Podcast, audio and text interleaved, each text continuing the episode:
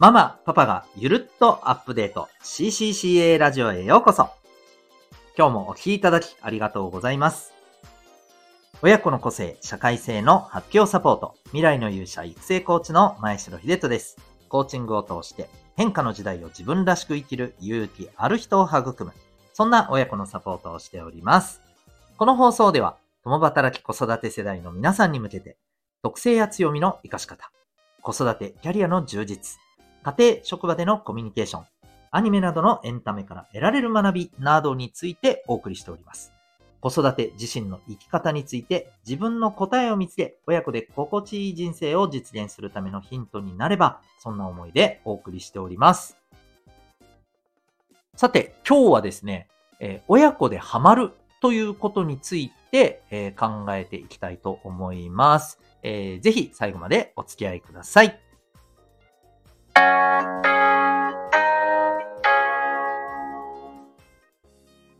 今日のテーマなんですけどね、えー、今日はある、えー、調査の結果を見て感じたことということでね、お話をしていきたいと思います。まあ、テーマが親子でハマるというね、えー、話なんですけど、ちなみに今皆さんは親子で、お子さんと一緒にですね、ハマってるものってあるでしょうか？はい。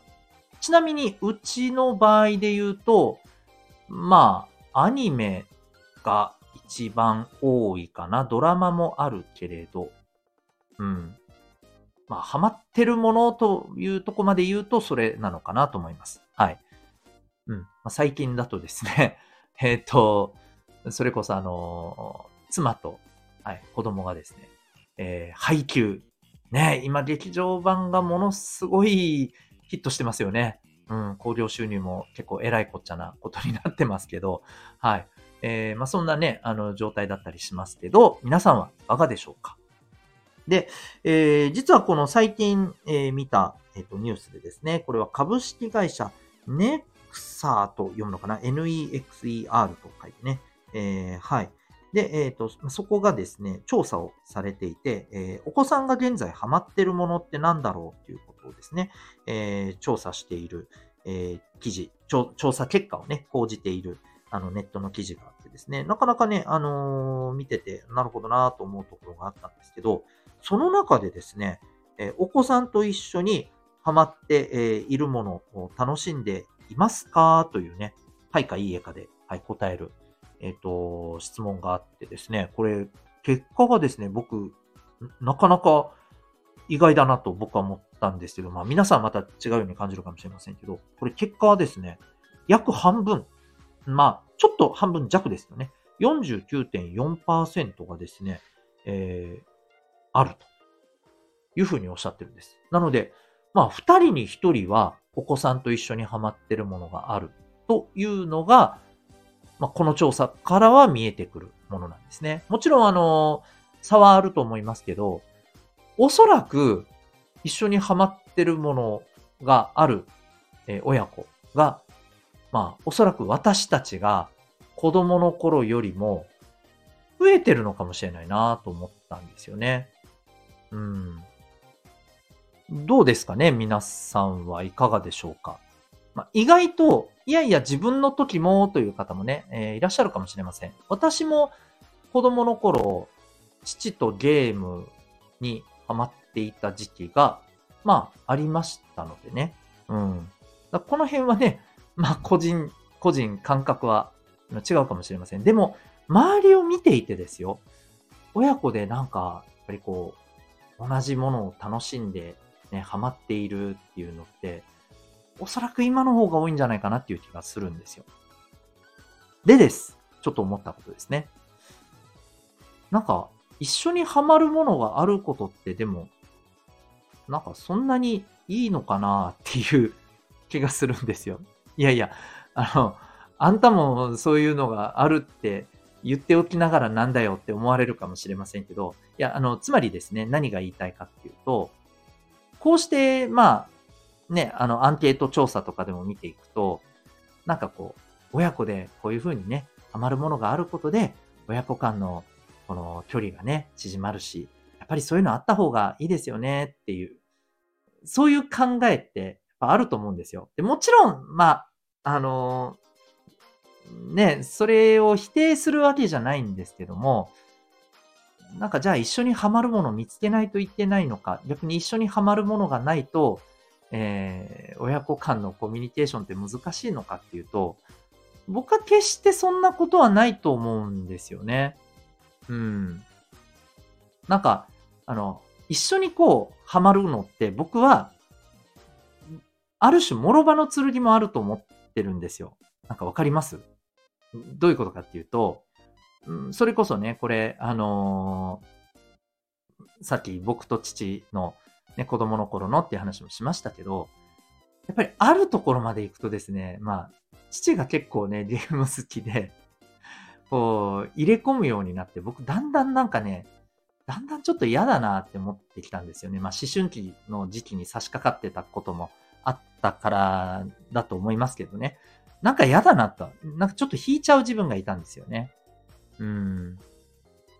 どっちかっていうと、その僕が最初にハマっていて、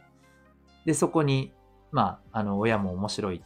言って、父が面白いって言って、入ってきて、むしろ父の方が入れ込んできて、なんか、ん、あ、もういいや、みたいな 風に思っちゃうところがあったんですよね。なんか、わかりますか？この感覚。うん。なんとなく分かっていただける方多いと思うんですけど、こういうことだってあり得るわけですよね。うん。やっぱり、あの、どこまで行っても、そこは違いがあるし、あの、あと、どうしてもお子さんがそれなりに、えー、成長してね、ある年齢に達してくるとですね、やっぱりこう、基本的に親と距離を置きたいみたいなところが出てくる子はいてしっかりだと思うんです。で、さらにもっと言うと、これお子さんの特性にもよりけりなんですよね。一緒に仲良く何か、あの、やるっていうことがやっぱり大事っていう、お子さんもいれば、いや、なんか、それはむしろちょっと、あの、自分的には好きじゃないっていう子もいるんです。自分は自分のものに没頭する方が好きなんだっていう子もいるんですよ。うん。だから必ずしもね、一緒にハマるものがないから、うちはねって思う必要もないし、そういうことを必死に必死になって探さなきゃいけないなんてね、の考えることも僕はないと思うんですよ。うん。まあ、大事なのは、あの、理解することだと思うんですよね。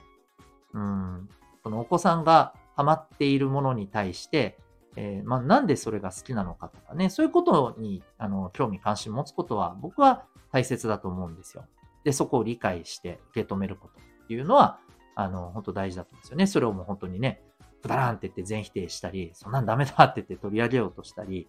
っていうのはね、やっぱりちょっと一概にそれやるのはどうかなって思うんですよね。まあ、例えばゲームとかね、あの、あまりにもそればっかりやってて、ね、生活の面で、まあいろいろちょっとこう、どうなんかなって思うところが出てれば、それはもちろんね、あの、ちゃんと話をして制限をかけるっていうことも必要だと思いますけど、うん。あの、やっぱりこう、大事にしてるものを受け止めるっていうのは基本的に重要だと思うんですよ。で、逆に言うとそれがあれば、別に一緒にはまんなくたっていいんじゃないのかな、というのが、まあ、僕の考えではあります。はい。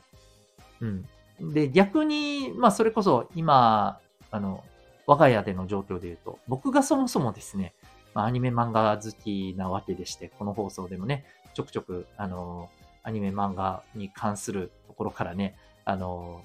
トピックを話したりしてますけども、うん。で、そこに、まあ、子供がね、あの、興味持ったり、また興味持たなかったりっていうのもありますしね、僕が好きで見てる作品に対して、えー、うん、別にみたいなね、あの、ところもあるし、それはそれでいいと思ってるんですよ。うん。そう。あの、あっちもね、あの、あ父ちゃんはこれ好きだけど、あの、自分は別にだな、ぐらいなね、感じで、えー、いると思いますし、うん。僕も逆にそういうところもありますしね。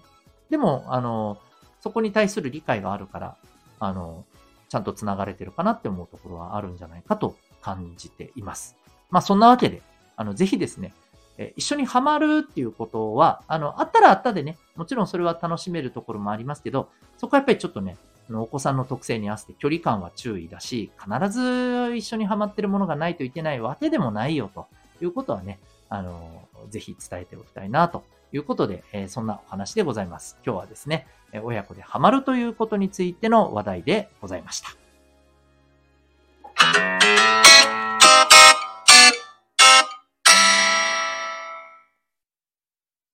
はい、いかがでしたでしょうか？えっ、ー、と、このチャンネルはですね、月、水、金、日曜日は、えー、今日みたいな感じでですね、あのー、皆さんが聞けるような内容で、えー、子育てのことや、はい、あのキャリア実現のこととか、コミュニケーションに関することなどをですね、え、シェアさせていただいておりますが、え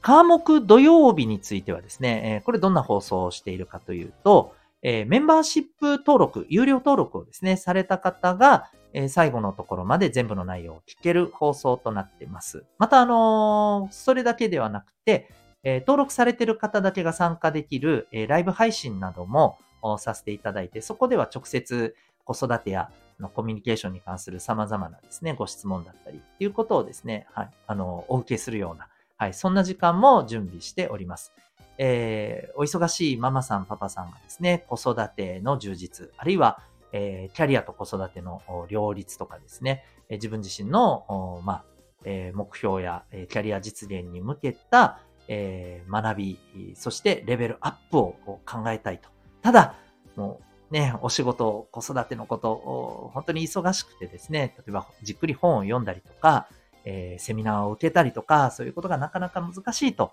いう方がですね、え隙間時間や移動時間などを利用して、え聞いて、学んで、実践して、え自分自身をレベルアップさせる。そんなことにお役立ちいただける、え内容としてお送りしております。えっと、今はですね、え今月のテーマとして、生来の特性と活かし方ということをお送りしております。生まれ持った脳の特性、えそれってどんなものなのか、それをどうやって、えコミュニケーションや自分の成長、お子さんの子育てに活かすのか、こういったことをお送りしております。えー、ぜひ興味ある方はですね、えご登録いただければ嬉しいです。え月額700円です。はい。非常にお得な内容だと思いますので、えー、お忙しいママさん、パパさんのお力になれたらと思っております。ぜひ登録ご検討ください。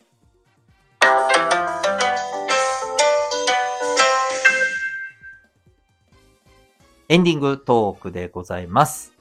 はい。えっと、まあ、配給のね、話を今日本編で少し、あのー、伝えましたけど、